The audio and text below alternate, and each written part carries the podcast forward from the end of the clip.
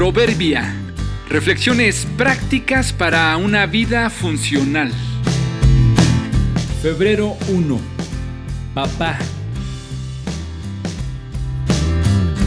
A todos los que creen en Jesús y lo reciben, se les da el derecho de llegar a ser hijos de Dios. Mi esposa y yo desayunábamos en la casa de unos amigos, una buena pareja que tiene cuatro hijos. Temprano por la mañana nos esperaban a la mesa ella y los cuatro niños. Nuestro amigo aún no se incorporaba con nosotros. Mi esposa y yo estábamos sentados al lado de su penúltima hijita, una pequeña de apenas cuatro años que habla con toda soltura de lo que piensa y quiere. Le preguntamos si iba a la escuela. Nos dijo que aún no y nos explicó sus razones y nos comentaba de lo que le gustaba desayunar.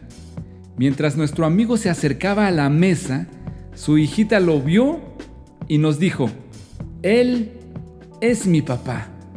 Claro que lo conocemos desde hace muchos años, pero mi esposa dijo en voz alta, Mucho gusto. La niñita nos dijo, algunos le llaman Javier.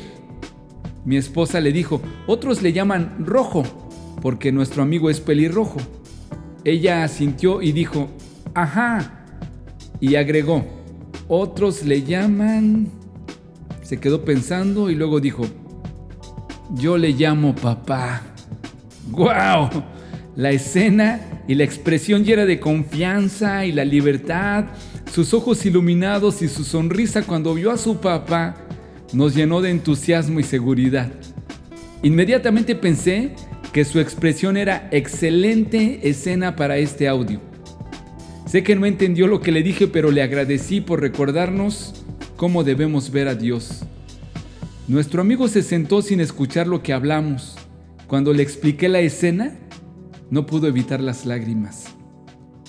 Nos levantamos de la mesa doblemente agradecidos por el desayuno y el favor de nuestro Dios. Algunos le llaman energía, otros le llaman fuerza superior, nosotros le llamamos Padre. De cariño le decimos, papá. Qué privilegio, qué bendición que al gran Creador, el sustentador de todo, podamos llamarle Padre. Pero llamarle Padre no es lo que nos hace hijos. La única forma genuina de acercarnos con derechos a Él es por medio de los méritos de Cristo. Habrá que acercarnos primero a Cristo y Él nos conducirá a su Padre.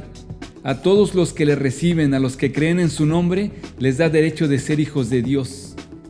Qué desperdicio llamarle de otras formas cuando se tiene la posibilidad de llamarle papá.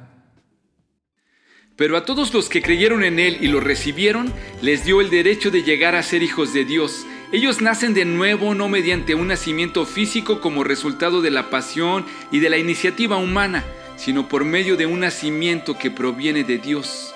Juan 1, 12 y 13.